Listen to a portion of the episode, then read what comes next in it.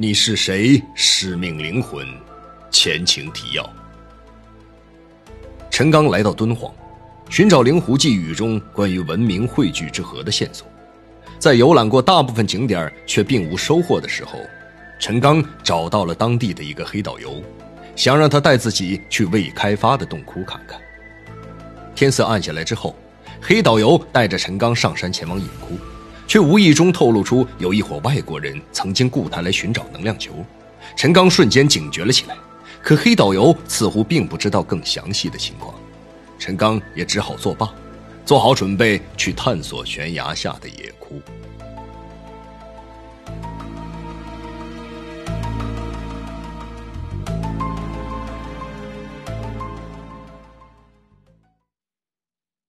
第一章十五。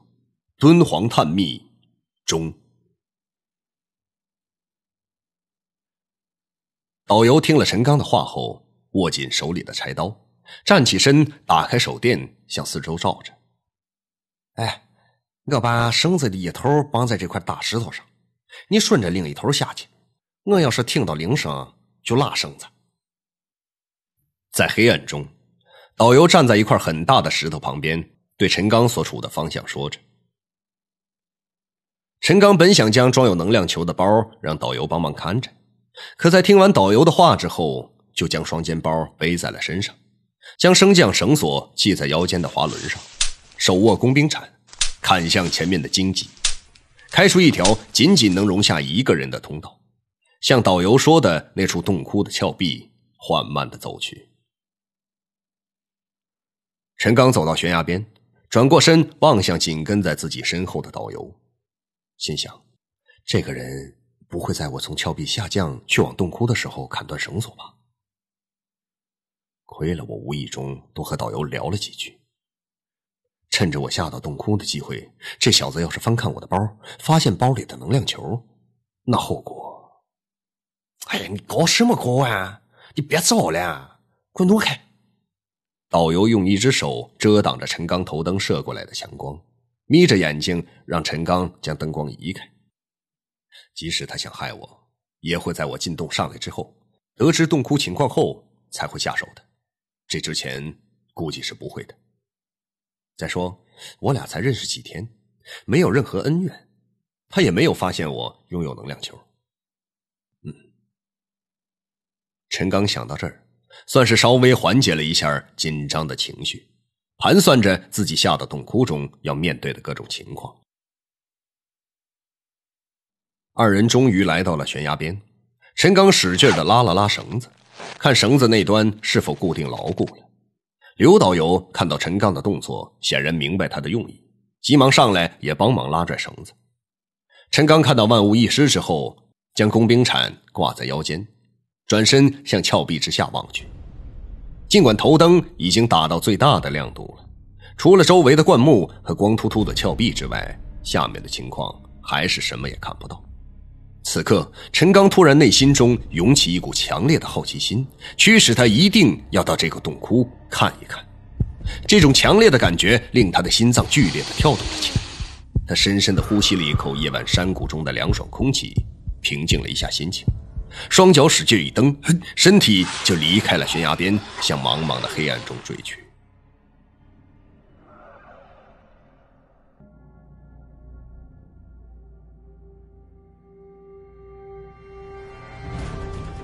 一个出身神秘的商人啊，我下午过去吧，你方便吗？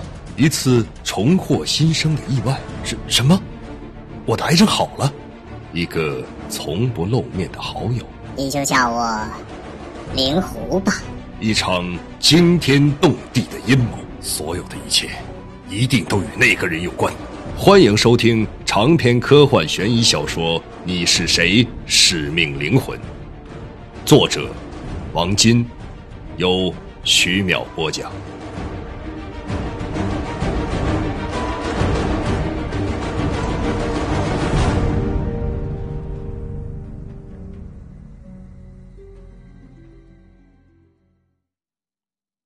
陈刚的身子通过那条绳索半悬在空中，双脚用力的蹬着峭壁，在头灯的照射范围内，仔细的搜索着导游告诉他的那处洞窟。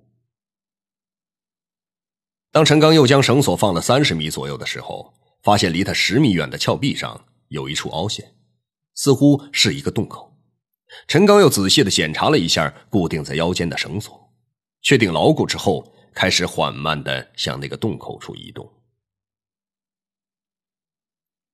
借着头灯的光亮，陈刚发现野窟入口处大约有半米左右的地方稍微平坦些。当他双脚踏上坚实的岩壁时，一颗悬着的心算是暂时放了下来。他缓了一口气，重新将挂在腰间的工兵铲摘下来，握在手中。由于常年大风的原因，原本是凹进去的洞口几乎被那些黄沙给填平了。他在堵住洞口的黄沙上铲了几下，还好，这些黄沙并没有想象的坚硬，几铲下去，洞口。渐渐的变大了，差不多能够容纳他的身体进入。他一手拽着双肩包的背带，将头伸进洞口里面，四下观望，借着头灯的光打量着眼前这个所谓的魔窟。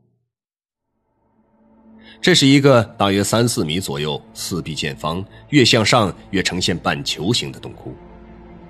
四壁看起来比较平整，但多少还可以看出。当年开凿洞窟时留下的凹凸不平的凿痕，雪亮头灯的光束照射在墙壁上，也看不出任何绘画的痕迹。这根本不像那个导游说的是什么魔窟。以陈刚的想法看来，这个洞和敦煌那些经过开发的洞窟没有任何区别，只是所处的位置有些奇怪。或者也可能是当年通向这处洞窟的天梯年久失修、腐烂了之后再没人修缮吧。可是为什么当初开凿敦煌的人要在这样一个孤零零的地方开凿出这样一个洞穴呢？陈刚在脑海中设想着各种当年开凿此处的理由，他一边想着，一边加紧清理堆积在洞口和洞里的黄沙。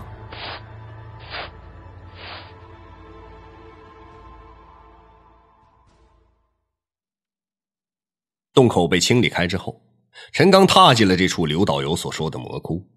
这个洞和他在敦煌景点看到的其他洞窟极为相似，或者说，在不知道它的魔性之前是没有任何区别的。这是一个封闭的洞窟，再加上此时外边正是夜晚，头灯的亮度明显不够。他将背包打开，找出里面的氙气手提灯，在手提灯的照射下。洞里面的情况清楚了不少，四周的墙壁开凿的并不是很光滑，不过还是能看出是一个接近四方形的形状。洞的顶部稍微有些特别，大约距离地面二到三米的样子，接近半穹隆的形状。为什么不是像那些洞窟一样修成平面呢？陈刚在灯光的照射下粗略查看了一下洞窟的情况，感觉体力有些透支。便蹲下身子，坐到放在地上的背包上，点燃了一支香烟，思索下一步该做些什么。正在陈刚思考的时候，他突然发现洞窟墙壁的颜色有了变化，原先栗子皮颜色的墙壁开始泛出淡淡的蓝色。陈刚揉了揉眼睛，看来墙壁的颜色变化不是由于眼睛在黑暗中受到了强光的刺激。于是他起身看着墙壁上泛起的蓝色光芒。想找到发出这些光芒的源头，陈刚意外的发现，映照在墙壁上的蓝光居然是从自己的背包中发出的。地上的背包就像一个发光源，仿佛慢动作一般，一束束淡蓝色的光束缓慢的从背包中向半封闭的洞窟中漫射着，并且这种蓝色光束并不像平时见到的光线那样看不到起始。这种光束的前端似乎很缓慢的一点点的向前延伸着，蓝光给人的感觉更像是一种浓雾一般，慢慢开始充满封闭的这个洞穴。当光束的前端打在洞壁上的时候，洞壁上开始缓慢的呈现出图画。陈刚立即意识到，这个发出蓝色光芒的东西一定是那个能量球无疑了。这个能量球很长时间没有发生变化了，难道今天它突然间激活，是想给我展示什么吗？在陈刚的记忆中，能量球第一次激活后，就让自己看到电线中电子的流动和自己整个身体的生理运行情况。这时，墙壁犹如晃动起来一般，墙上的壁画也开始动了起来。随着蓝色光束的照射，墙壁上的壁画犹如电影一样，慢慢出现了一幅巨大的图案。这个图案完全呈现之后，变成了一个类似生日蛋糕的东西。呈上圆下方的弧形，在整体布局上构成一朵曼陀罗花的形状。它通高二点五米左右，由塔基、五层围廊和三层圆台上的中心三部分构成。啊，原来这是一座佛塔。陈刚的姨妈在将生意交给他管理之后，就开始笃信佛教。后来就皈依，成为了一名居士。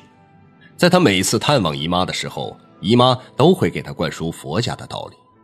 时间长了，陈刚也略知一二了。他仔细的看着不时晃动的墙壁上的壁画，在佛教认知中，这座三层佛塔的每一层分别代表色界、欲界和无欲界三种境界。其中主佛塔的最高层代表着释迦牟尼的化身，当然。这也是为了突出佛教的主导地位。这壁画的色调和画法几乎和陈刚在敦煌洞窟中看到的那些佛教题材的壁画没有任何区别。从壁画的色彩来看，大约也有千八百年的样子。随着能量球发出的漫射光抵达四周的洞壁，越来越多的壁画都显现了出来。陈刚仔细的逐一查看着每一幅壁画。大多都是以佛教为题材的，这些壁画的内容并没有超出陈刚的意外。陈刚看着眼前这些奇异的含有佛教内容的壁画，不知不觉的双手合十，对着壁画口诵阿弥陀佛，对着佛像深深的鞠了一个躬。难道当初我的判断错了吗？陈刚鞠躬完毕。放下双手，重新聚精会神的看着洞窟内的壁画，想着灵狐那首诗一样的寄语。难道他的那首诗不是引领我来敦煌这个东西方文明汇集之地寻找什么吗？不对，要是那样的话，我背包中的能量球不会有反应的。陈刚内心想着，便继续仔细的不断从一面墙壁的壁画看向下一幅壁画。当他看到第四幅壁画的时候，感到有些奇怪。这面墙上壁画中的观音菩萨姿势似乎有些怪异。这是一幅关于佛教观音菩萨的壁画，画面中观音菩萨坐在盛开的白色莲花上，身穿白色丝滑的长袍，左手持经书，右手搭在盘坐的腿上，背后是一个类似金色圆盘点缀着绿色树叶的画面。这些绿色的树叶应该是菩提树的叶子吧？陈刚在内心中猜想着。这面墙壁上的观音壁画和其他墙壁的壁画相比，色彩要鲜艳得多，仿佛刚刚画好不久一样。陈刚仔细的观察着这幅壁画，他总觉得这幅壁画和他所见过的所有在敦煌洞窟中看到的类似壁画有些不同。至于什么地方不同？他此刻还无法指出来。当他再一次看向观音菩萨拿着经书的手指的时候，他下意识的发现了，原来看似很随意的拇指稍微下垂，指着一个明确的方向。他朝着观音大拇指所指的方向看去。观音菩萨手指所指之处也是画着佛教题材的壁画，不过由于年代很久远的缘故，色彩已经很斑驳了。这面墙壁虽然略微有些凹凸不平，但并没有和其他的墙壁有什么区别。陈刚走到这面墙壁下，蹲下身子，仔细检查墙壁。难道我会和当年无意中发现敦煌藏经洞的那位道士王元禄有类似的奇遇吗？陈刚用手抚摸着佛像手指所指的这处洞壁，似乎很坚硬。他蹲下身子。用手敲了敲墙壁，稍微有些空洞的声音。难道墙壁会是空的吗？前秦建元三六六年，对于敦煌来说是一个有着特殊意义的年代。第一个石窟啊，就是开凿于这一年。一个得道的高僧来到敦煌城东南的三危山下时，看到了三危山的奇景：夕阳照耀下，山峰发出灿灿金光，仿佛有千万尊佛在金光中出现。一二二七年，西夏被蒙古灭掉，这个政权统治了敦煌二百年。蒙古人也是崇奉佛教的民族。这一时期的莫高窟又开凿了很多洞窟。一五二四年，明朝统治者封闭了宿州西面的嘉峪关，敦煌和内地完全隔绝。莫高窟就在文明的发展中渐渐被遗忘了。陈刚在头脑中迅速的回忆着几天前敦煌博物馆讲解员为游客们解说敦煌历史的片段。这样说来，当时的人们在这里陆续开凿了很多洞窟。那个刘导游说的话也没错，也许很多还没有开凿完工的洞窟后来成了野窟，这些野窟的文化价值一定是不能和那些现在作为供人们游览的洞窟相比的。不过，眼前这处洞窟显然还是有不少壁画的。假如洞窟外面那个黑导游所说的内容是真实的，眼前这些壁画的内容是不足以令当年进洞寻宝的人死亡和疯掉的。那些进到洞窟寻宝的人，一定是还看到别的什么了。我还要不要继续待在这里啊？或是继续寻找新的发现，来满足我的好奇心？陈刚看着眼前洞窟周围的壁画，内心激烈的斗争着。他看了一眼正在发光的背包，灵狐应该会在关键时刻保护我的。假如我感到稍有一丝危险，立刻就离开这里。想到这儿，陈刚蹲在观音手指之处的壁画前，仔细观察起来。灵狐既然引导我来到这里。就一定有他的目的。不过，这个目的是什么呢？陈刚在大脑中快速的思考着，他又回过头看了看那此时正在继续向外散发着蓝色光束的背包，装着能量球的双肩包犹如是一个透明的玻璃容器一般，丝毫不遮挡一丝能量球发出的光线。陈刚将放在脚边的工兵铲捡拾了起来。将锋利的钢锹尖对准了洞壁，他并没有用太大的力气，就见到洞壁像积木一样纷纷的脱落，一个正方形的洞口出现在陈刚眼前。